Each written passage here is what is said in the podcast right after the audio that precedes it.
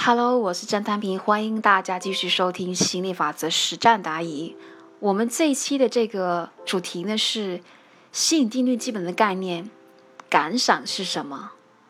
很多的小伙伴一开始接触到吸引力法则都不太清楚到底感赏是什么。感恩我就听得多了，那到底感赏是什么呢？那接下来就跟我一起来听一听吧。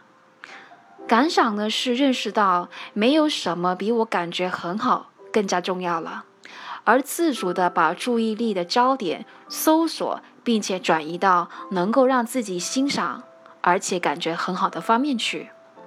所以，如果眼前有值得你欣赏的人事物，你就欣赏；如果没有的话，你就有意识的转移到内心的某个集中点去。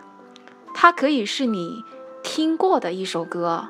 它可以是你人生最近发生的喜事，它也可以是你未来你壮景向往的日子。感赏是自主喜悦的必修课和必由之路。感赏是主动找一些什么可以让我当下就感觉很欣赏的，以至于这个焦点存在于哪一个时空并不重要，重要的是我爽了，我感觉很好。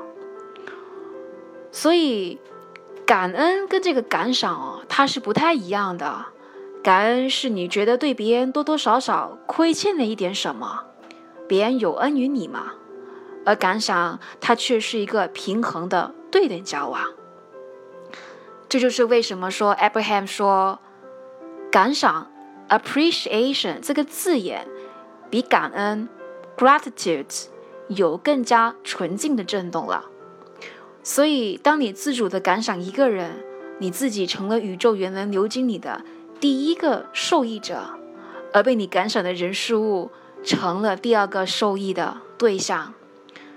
所以，请大家多多的去感赏别人，因为你会赚的比任何人都更多。亲爱的朋友们，我们这一期的分享就先到这里了。